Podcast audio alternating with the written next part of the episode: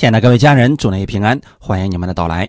现在进行的是希伯来书的系列分享。今天我们来看希伯来书十一章十七到二十二节。我们分享的题目叫亚伯拉罕献以撒的信心。先来做一个祷告，天父，感谢赞美你，感谢你给我们这美好的时间，一起来查考希伯来书。借着希伯来书十一章的内容，让我们正确的认识信心，认识对主的。正确使用你的话语是我们生活当中的帮助，因为我们能够使用这些信心进入我们的生活，使我们知道并且能够经历神的同在。把下面的时间也交给圣灵，亲自来带领我们。奉主耶稣的名祷告，阿门。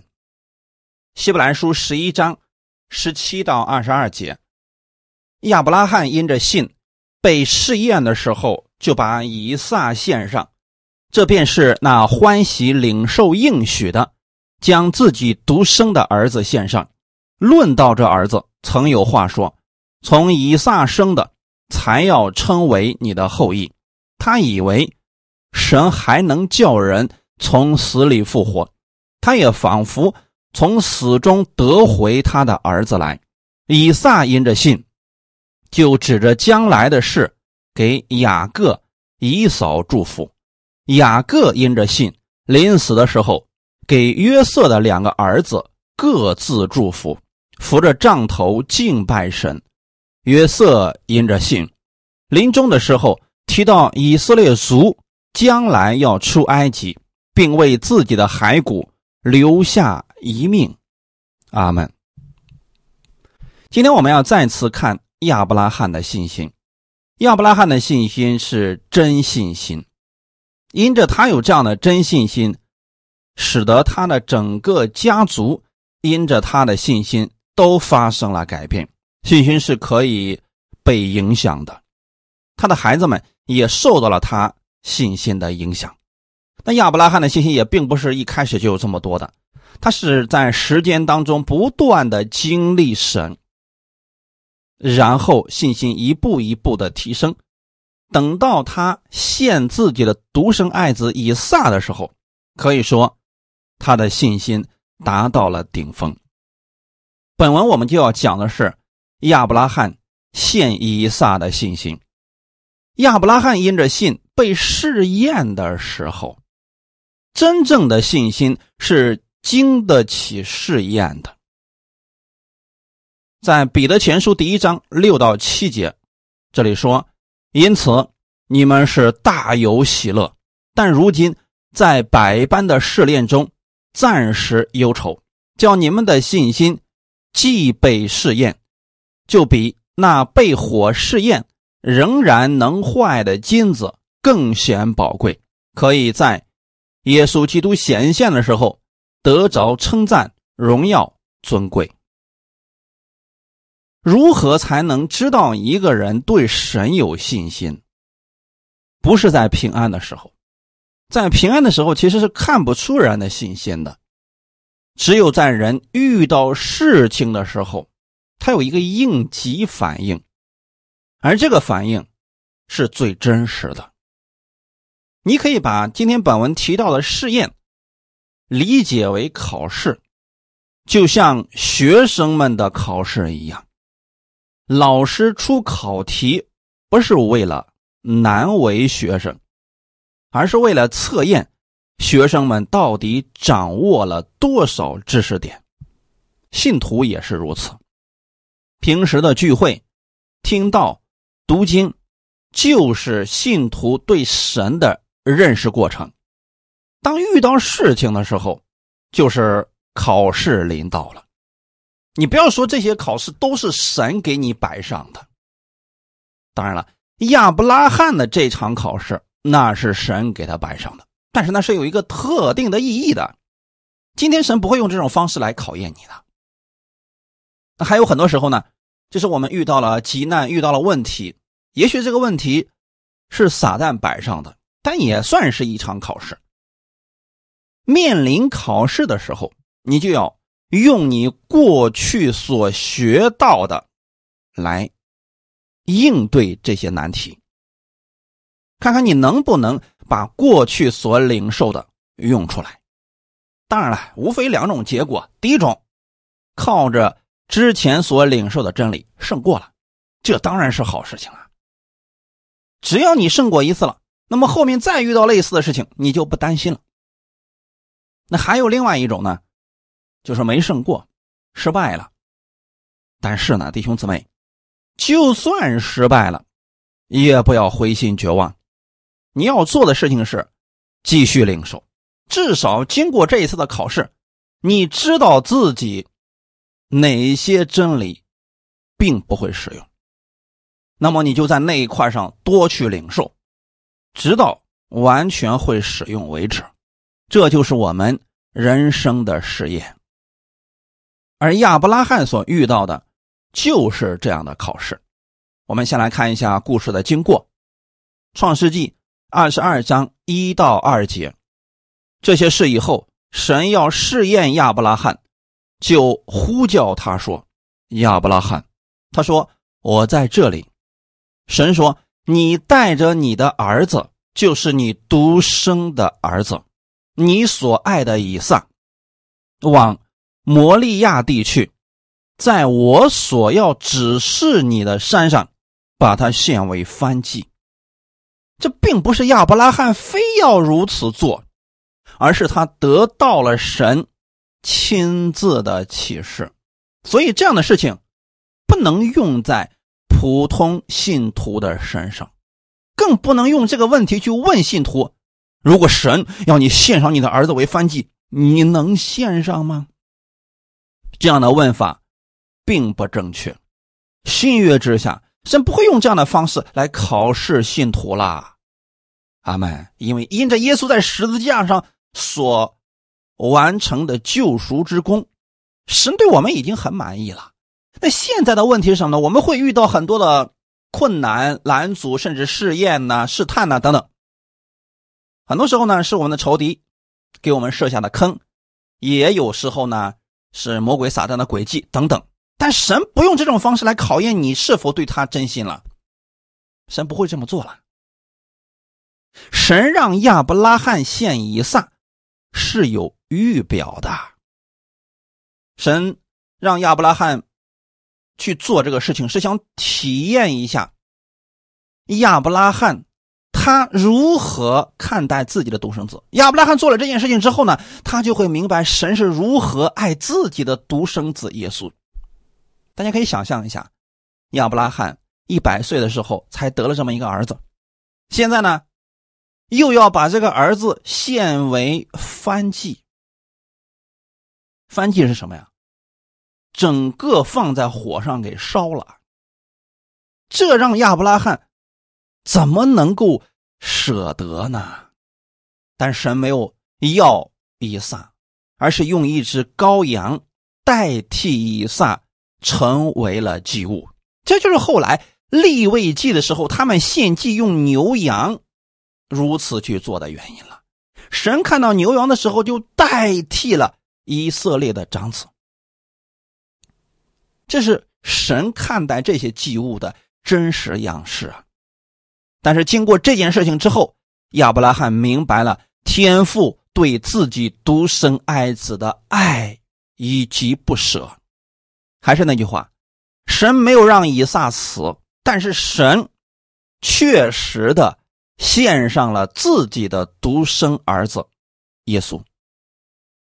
当然明白了天父的心，就不会按自己的心愿随便模仿亚伯拉罕献以撒。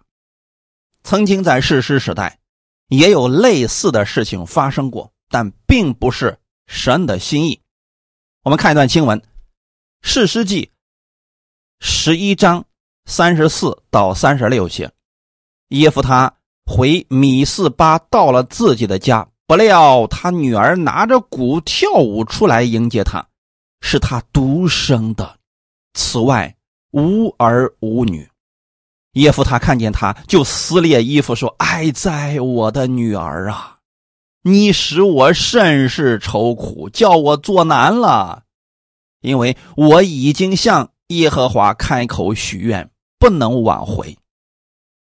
他女儿回答说：“父啊，你既向耶和华开口，就当照你口中所说的向我行，因耶和华已经在仇敌亚门人身上为你报仇。”为什么耶夫他要对神许这样的愿呢？他当时许了个什么愿呢？就是主要你若让我打胜仗，那我回来的时候，我碰到我的第一个家人，我就把他献为燔祭给你。神并没有让他这么做啊，为什么耶耶夫他会有这样的想法呢？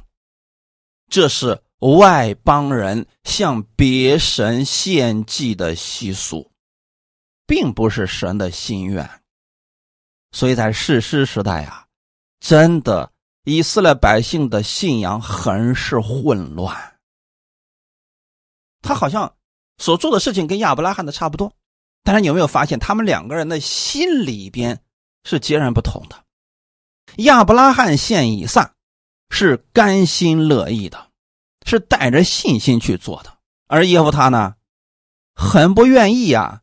当耶夫他看见他女儿的时候，就撕裂衣服说：“哎，在，我的女儿啊，我太为难了！我已经向神许愿了，这事不能挽回，就说明他心里边非常的不愿意呀。”因为他向神已经许过愿了，所以他不得不这样去做。但这并不是神的心意。而亚伯拉罕献以撒，人家是从神那里得到了确切的启示，而且是带着信心去做的。也就是说，亚伯拉罕献以撒的时候，他心里边是有盼望的，跟耶夫他是完全不同的。今天本文的十九节。他以为神还能叫人从死里复活，他也仿佛从死中得回他的儿子来。虽然亚伯拉罕献以撒，他心里面确实舍不得，但他有一个盼望。这个盼望是什么呢？就是他相信神能叫人从死里复活。就算这个儿子今天让我杀死了，献为犯祭。但是神会让他从死里复活，我会重新得回这个儿子来，这就是亚伯拉罕的信心呀。耶夫他没有这个信心。亚伯拉罕相信的是神的应许，而耶夫他是交换的心理。如果你让我打胜仗，我回来之后就把我见到的第一个人献给你做饭祭，这是交换的心理啊。亚伯拉罕是相信。神的应许啊！今天有许多人，他们的信心实际上是耶夫他的信心。他觉得他自己为神做了什么，神就一定会赐福给他。这就是交换嘛。而亚伯拉罕呢，他是相信神的应许，并不是因着自己做了什么，神才恩待他的，而是神给他有应许，他是带着信心去领取这些应许。十七节说，亚伯拉罕因着信被试验的时候，就把以撒献上，这便是那欢喜领受应许的，将自己独生的儿子献上。这里提到了亚伯拉罕欢喜领受应许，也就是说啊，亚伯拉罕献以撒的时候，虽然心里边不舍得，毕竟呢，这儿子都这么大了，那心里肯定是不舍得的。但是他依然相信神的应许必然会实现，他是带着这种信心献上以撒的。他相信，就算以撒死了，也必然会复活，因为他的后裔要从以撒而出啊！人亚伯拉罕做这个事情是有经文做依据的。十八节论到这儿子。曾有话说：“从以撒生的，才要称为你的后裔。”那现在以撒还没结婚呢，还没有孩子呢，那神的这个话怎么能够实现呢？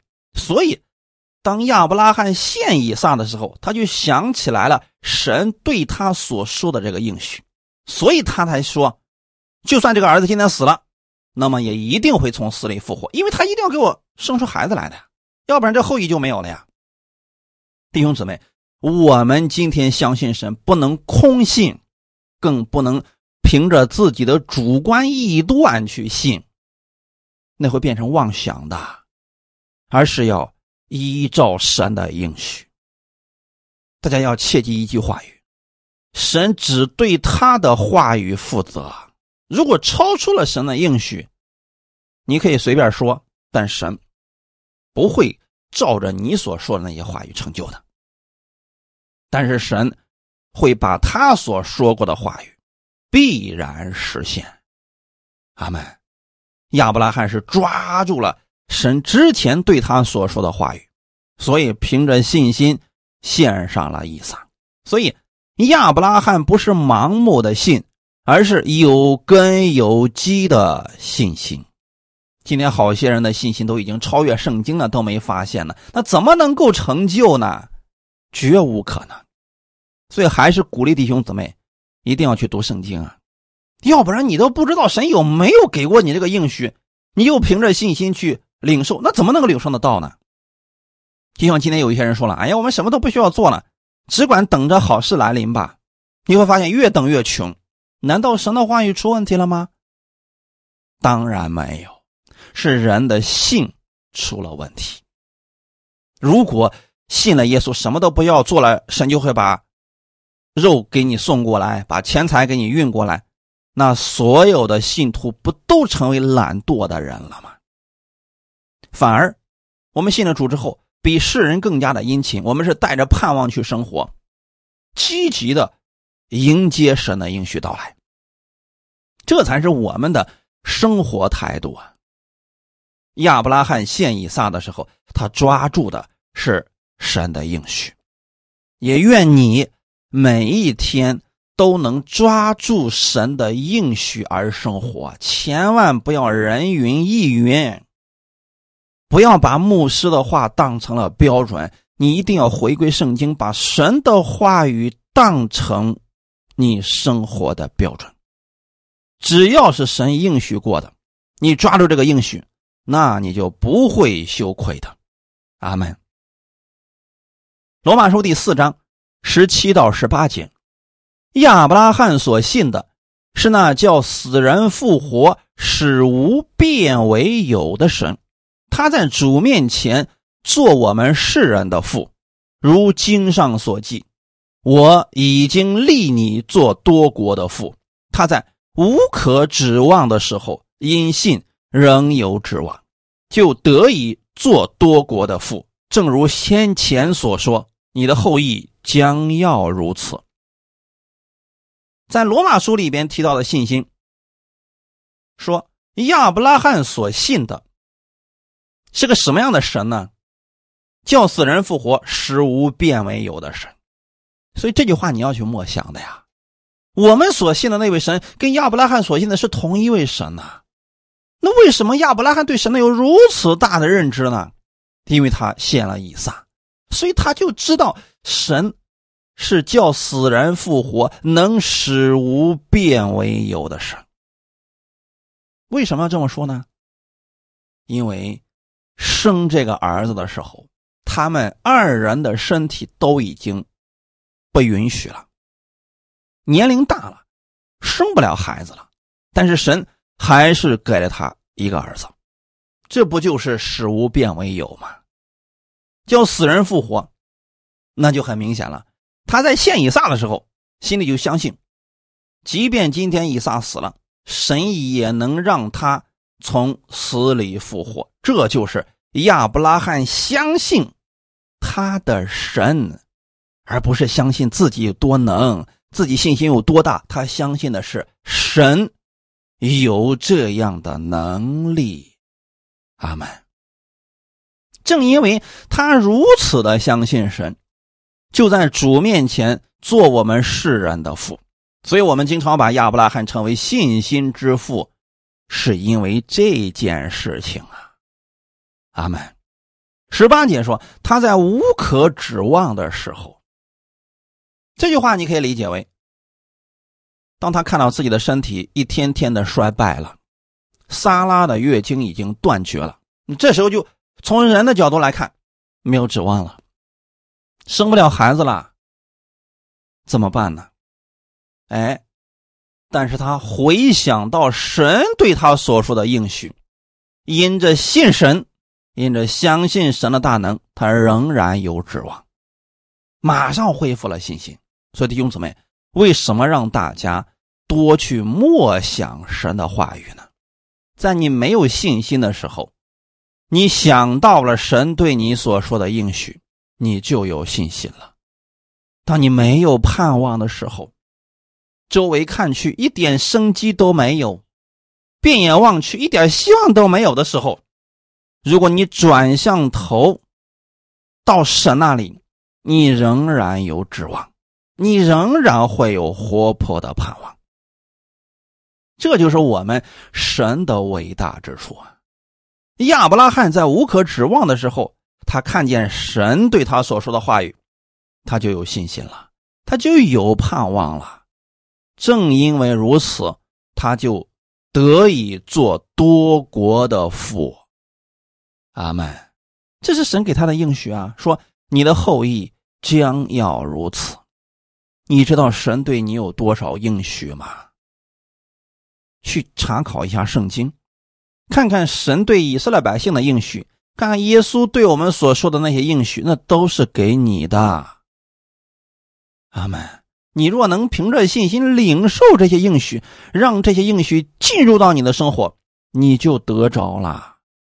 我所说的这种信心是什么样的信心呢？一直都相信，无论周围的环境如何改变。不管你周围的人，他们信成什么样子，你依然对神有信心。不管你周围的基督徒有多么的恶劣和败坏，耶稣是好的。你要对神有信心，而不要把你的目光放在了信徒的身上。就算是信耶稣的，生命都不太一样啊。有的人生命丰盛，有的人生命极其幼小呢。还有一些是假信徒呢，所以说你不要把你的目光放在人的身上，你放在人身上，你就没有信心了。人跌倒，你也跟着跌倒，也不要把你的信心放在某个牧师的身上。他这时候刚强的时候，他站立的时候，你可以从他身上获取信心。如果有一天你发现他的弱点，发现了他的缺点，你马上就跌倒了呀。但是，当你把你的信心放在神的身上，放在耶稣的身上，永不动摇。亚伯拉罕就是这样的，所以他能献上以撒，是因为完全把目光放在神的应许上。我们可以试想一下，如果亚伯拉罕从神那里得着了应许，神让他把以撒献上，那这时候怎么办？亚伯拉罕心里面一定很矛盾。我就这么一个儿子呀，我把他献为燔祭了，以后怎么办？他想起来神的应许说：“你的后裔要从以撒而生。”如果这个时候亚伯拉罕跟他的妻子撒拉商量一下，说：“神跟我说了，要把咱们那个独生的儿子以撒献为燔祭，你们猜后果如何？”这事儿就做不成了。如果说亚伯拉罕跟自己的老仆人说了：“神啊，跟我说了，让我把儿子以撒献为燔祭，你觉得如何呢？”我们可以想象得到，这位忠心的老仆人一定会劝亚伯拉罕说：“主人呐，搞不好是你听错了，你都这么大年龄了，可能是听错了。”也一定是不同意的，所以说，不管亚伯拉罕，他把目光放在除了神之外的任何一个人身上，他都不会有信心和盼望。他确定了这个话是神给他的，他就去做了。阿门。所以弟兄姊妹，信的正确极其重要。为什么总是说要把神的话语当做你生活的标准呢？因为人的话语是变来变去的，有时候人给你的好意，可能是违背神的旨意的呀。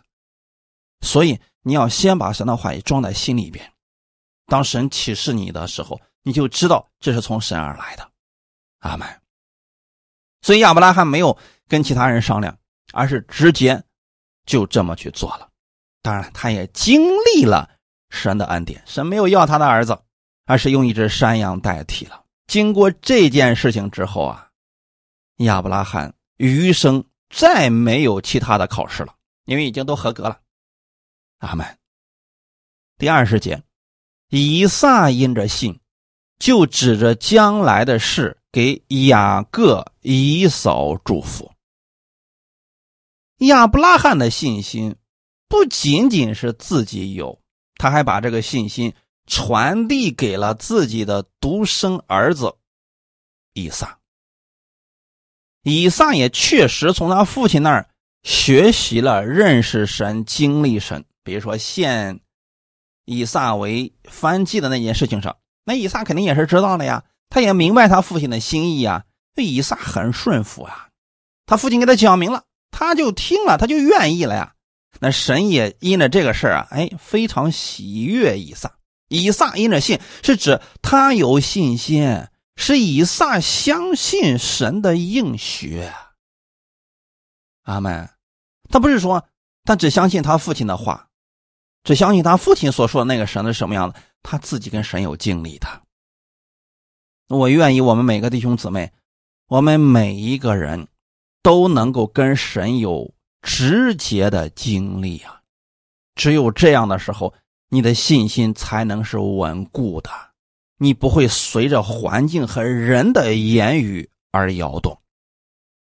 以撒因为经历过神了，所以他在自己的生命即将结束之前，因着信心，就给自己的儿子雅各和以扫祝福。而且是指着将来的事情。以撒相信神的应许，为自己的两个儿子祝福。虽然雅各用诡计骗了他父亲的祝福，但是以撒相信，话已经说出，就不能再更改了，一定会如此实现的。我们来看一下《创世纪》二十七章三十五到三十七节。以撒说。你兄弟已经用诡计来将你的福分夺去了，一嫂说：“他名雅各岂不是正对吗？因为他欺骗了我两次，他从前夺了我长子的名分，你看，他现在又夺了我的福分。”一嫂又说：“你没有留下为我可助的福吗？”以撒回答以嫂说：“我已立他。”为你的主，使他的弟兄都给他做仆人，并赐他五谷新酒可以养生。我儿，我还能为你做什么呢？以撒因着信，指着将来的事给雅各、以扫祝福，那就指的是给两个孩子赐福的事情，就是刚才我们所读的那段经文。当时呢，因为以撒并不知道目前祝福的是雅各，他以为是以扫，所以就把各样的祝福，天上的甘露啊，地上的五谷啊，啊，神与你同在等等这些祝福全给了雅各。雅各领受了这些祝福之后，就出去了。没过多久啊，他的兄弟以扫回来了，说：“父亲，我已经打了猎物，请你给我祝福。”这个时候，以撒才发现自己上当了。原来那之前进来的那个人是雅各。那如果按照人的想法来说，雅各既然是用诡计骗了他父亲，那这话就不算数了。他就一定会对以嫂说：“那你过来，我重新给你祝福，之前那个作废了。”按人的角度，是不是应该这样呢？可是，以撒是凭着信心，是按着主的应许祝福的。他知道，就算是雅各欺骗了他，但是神的祝福已经出去了。神的祝福只要一出口，就无法再更改了。这是以撒的信心呐。我们有多少信徒没有以撒这样的信心？向神祷告过了，依然怀疑；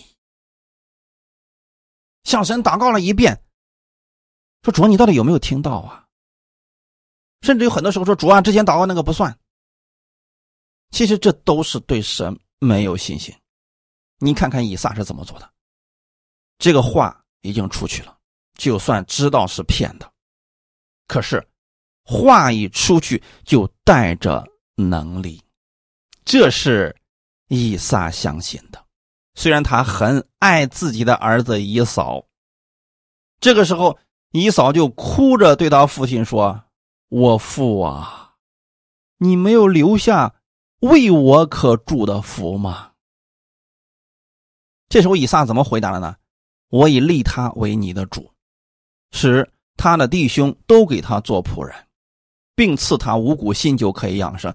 这些都是从神而来的祝福，连以撒自己都清楚，我无法更改神的应许了，已经做过了。虽然他后期也给以扫祝福了，但都是地上的祝福啊。是要以扫凭着己力去争夺、去获取的，跟雅各的祝福是天地的差别呀。雅各的祝福是神赐下来的，以扫的祝福是自己赚取来的。今天好些信徒带着雅各的祝福，却过着以扫的生活，太可怜了，岂不是？因为信的不正确吗？你们有多少人相信你们口中说出神的话语，就一定会带着能力，不会再转回了呢？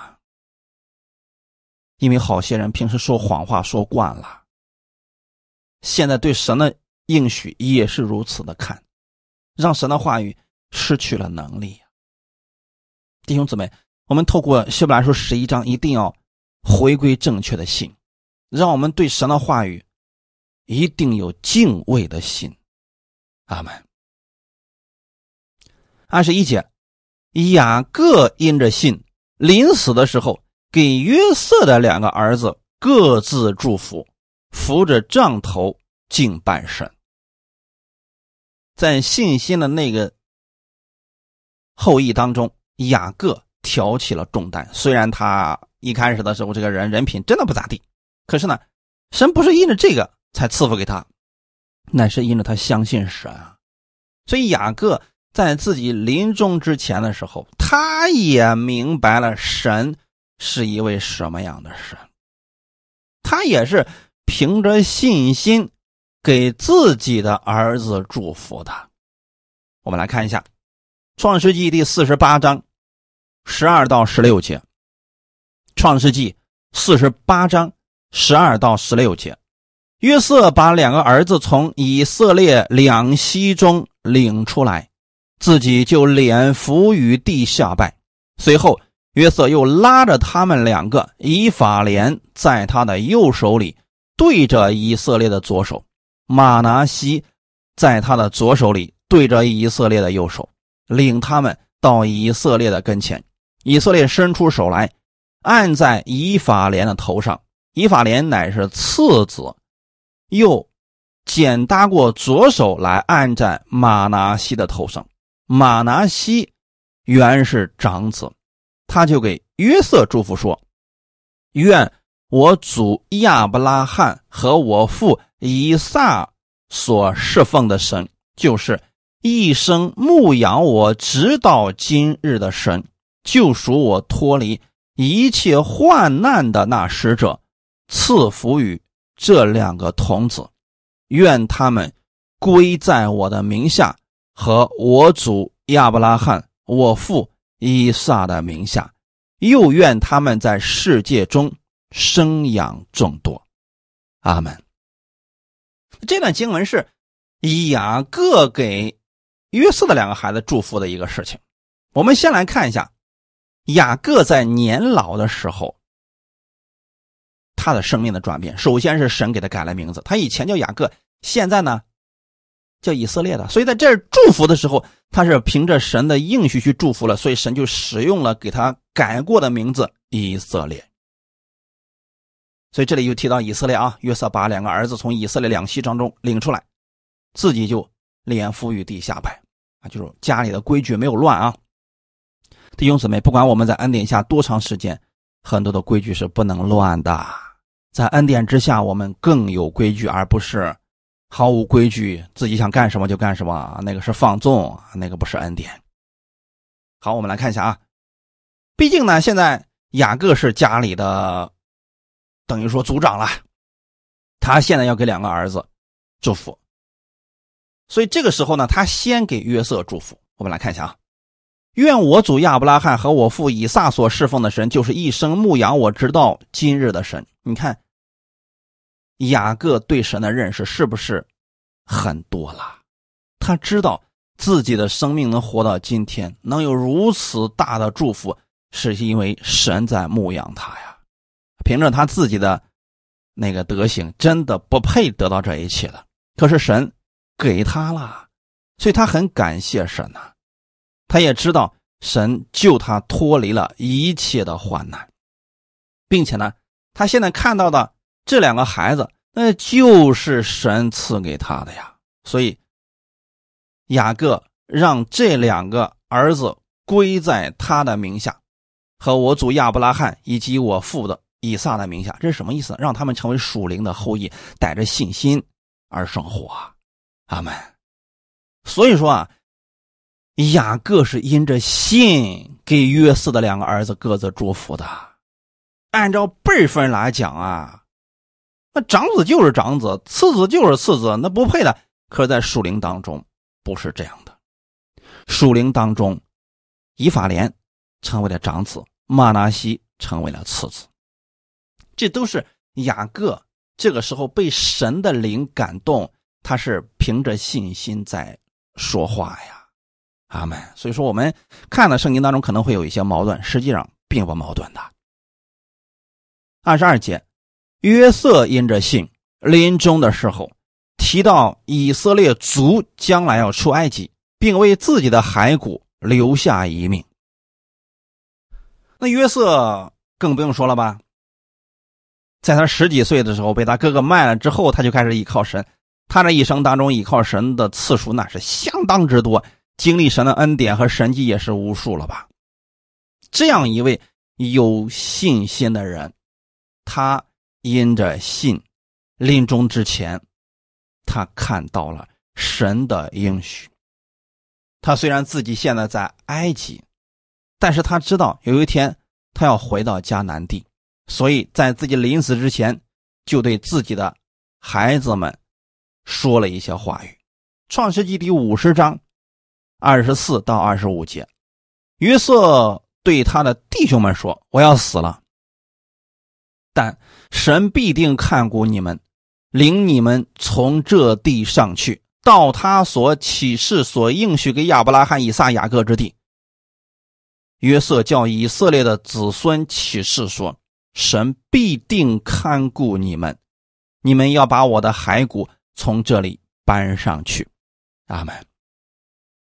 约瑟在临死之前，先给他的弟兄们祝福，也是传递信心的话语啊。他说：“我要死了，但神必定看顾你们，弟兄姊妹。”我鼓励大家顺序听我的讲道，是因为我知道神能看顾我，也必定能看顾你们。神照着他的应许能赐福给我，也一定能赐福给你们。约瑟如此对神相信，是因为他知道神是信实的神。这一辈子，神关照他的太多的，赐恩给他的事情太多了，而他的哥哥们呢，实际上经历神的恩典实在是太少了。所以约瑟在死之前，对他的弟兄们就说了：“你们要多去依靠神，要相信神的应许，神一定会看顾你们。”把你们从这地上领出，并且回到迦南地啊！在临死之前的时候，对自己的子孙们启示说：“神必定看顾你们。”有没有发现两节经文当中重复着一句话，就是“神必定看顾你们”？为什么约瑟？能有如此坚定的信心和盼望呢？因为他经历神太多的恩典了。他也希望他的子孙们能如此去依靠神。在这个世界上啊，许多人可以听很多讲道，可以信主很多年，但大多数人的情况是什么呢？只是知道神，从未经历过神，只是听闻神的样式，自己没有跟神有直接的经历。这样的信徒占绝大多数，那怎么办呢？那些经历神的人要为主来做见证，鼓励那些还没有经历神的人，要告诉他们，神必定看顾你们。我今天也鼓励弟兄姊妹，一定要把你的焦点放在神的身上，不管你们听谁的讲道，最终。是要让你跟神建立关系，不是让你不停的换牧师，不停的换牧师，那个对你来说作用并不大。是要最终让你回归跟神建立关系，认识他，经历他。阿门，相信他的应许吧，各位家人们。只有你不断的相信神的应许，你才能对他有信心和盼望啊，你才不会因着环境和人而发生改变。要相信神必定看顾你们。哈利路亚。约瑟因为相信神的应许，那神的应许是让以色列百姓进入迦南啊。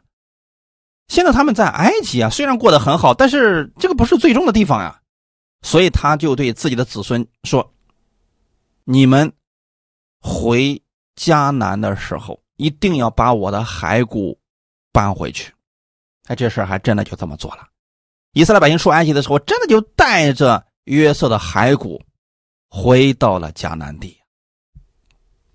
今天我们讲了亚伯拉罕，讲了以撒，讲了雅各，讲了约瑟，等等。你没发现，这是信心一代一代的在传递呀。从亚伯拉罕开始，他经历了神，他把这位神美好的应许给了自己的儿子，自己的儿子经历了神，又带着应许，把这些祝福给了自己的孩子。一代一代往下传呀，这样就让神的应许和祝福不断的往下传递，而且是越来越好啊！这家人都对神有信心啊！我也希望听到的你以及你的家人们都有如此美好的祝福，就算是你。经历了神，你知道这位神的美好了，我就不信你不愿意把这样的祝福给你的孩子，因为我们希望我们的孩子比我们过得更好啊。那如果说他们在很小的时候就认识神了，像约瑟一样，以后他们的成就是非常大的呀。所以这才是给他们最美好的祝福啊，可不是把你的财产都留给孩子，这是最好的。把神给他，让他学会依靠神，学会经历神。这才是最好的，阿门。亚伯拉罕人家做到这一点了，所以你看看亚伯拉罕这个家族多么的蒙福啊！他们所有的人都相信神的应许必然成就，这就成为了我们今天最有盼望的事情。神把这些事情写在圣经上，让我们看见，不是仅仅只是让我们读一读而已，而是让我们看到神是信实的。他能如此看顾亚伯拉罕和他的子孙，也能看顾你，阿门。因为今天圣经上的这些应许也是给我们的，你要多用时间去默想神的这些应许，你就得着了。哈利路亚，你也就拥有信心和盼望了。彼得前书第二章四到六节。主乃活石，固然是被人所弃的，却是被神所拣选、所宝贵的。你们来到主面前，也就像活石被建造成灵宫，做圣洁的祭司，借着耶稣基督奉献神所悦纳的灵祭。因为经上说：“看呐，我把所拣选、所宝贵的房角石安放在西安，信靠他的人必不至于羞愧。”阿门。耶稣基督现在依然还活着，虽然他被以色列人丢弃了，但是神没有丢弃他呀。他在神的眼中是被神所拣选、所宝贵的呀。因着耶稣基督，我们跟天父的关系和好了；因着耶稣基督，我们今天蒙到了上帝特别的祝福啊！你要带着这样的信心来到我们的主面前，来到我们天父面前，你就像活石一样，阿门。因为耶稣是活石，所以你现在身上披着耶稣基督的衣袍，你也就像活石一样。那我们每一个人都像活石，最后我们连接在一起，就建造成了灵宫。阿门。我们做圣洁的祭司，是借着耶稣基督奉献神所悦纳的灵祭啊！弟兄姊妹，有没有想过呢？一个人完成不了大使命，但是我们每一个相信耶稣的人，我们都认识了神，经历了神，我们也知道我们是像活石一样，我们彼此连接，彼此相爱，彼此建造，彼此服侍，这就成为一股强大的力量，能够让我们一些我们身边的人得着上帝的祝福啊！亚伯拉罕能让自己的子孙得祝福，我们就可以把福音传出去，让我们身边的人因着我们而蒙福。这个福不仅仅是地上身体健康啊、事业顺利啊、家庭和睦啊，不仅仅是这些，还包括天上永恒的祝福。阿门。经上说：“看到我把所拣选、所宝贵的房角石安放在西安，信靠他的人必不至于羞愧。”这句话什么意思呢？就是神给我们的一个应许啊！相信耶稣的人，依靠耶稣的人，不会羞耻。耶稣就像房子的根基一样，在这块磐石上建造的房屋绝不会倒塌。阿门。关键是我们用什么去建造？如果你知道你是活石，主也是活石，那就是材料是一样的，建造的房子一定是非常坚固的。如果主是活石，结果有些人是木头。是草木和结，那火一烧没有了。我愿意我们弟兄姊妹啊，把我们的信心，把我们的盼望都放在神的话语上，多去默想，你也会拥有像亚伯拉罕一样的信心和盼望。感谢主，愿今天的分享给你们带来一些帮助。我们一起来祷告，天父，感谢赞美你，谢谢你借着这样的话语来加给我们信心。亚伯拉罕。是凭着对神的应许的相信，他献上了以撒为燔祭。今天我们相信耶稣基督在神面前就是我们的凡祭。我们因着耶稣基督已经被天父所悦纳了，所以天父喜悦我们，他也会赐福给我们。天父，感谢赞美你，谢谢你如此的爱我们。你爱我们不是因为我们行为好，乃是因着你的应许，乃是因着你跟我们。之间的约定，主啊，我愿意按照你的话语而行，我愿意把你的话语当做我生活的标准。你的话语如何说，我愿意如何去遵行。我相信你的话语带着能力，我也可以像亚伯拉罕一样经历你话语的大能。请赐福给我力量，让我把福音传出去，使我周围的人因着我而蒙福，因着我可以看见并经历神的大能。一切荣耀的归给我们在天的父，奉主耶稣的名祷告，阿门。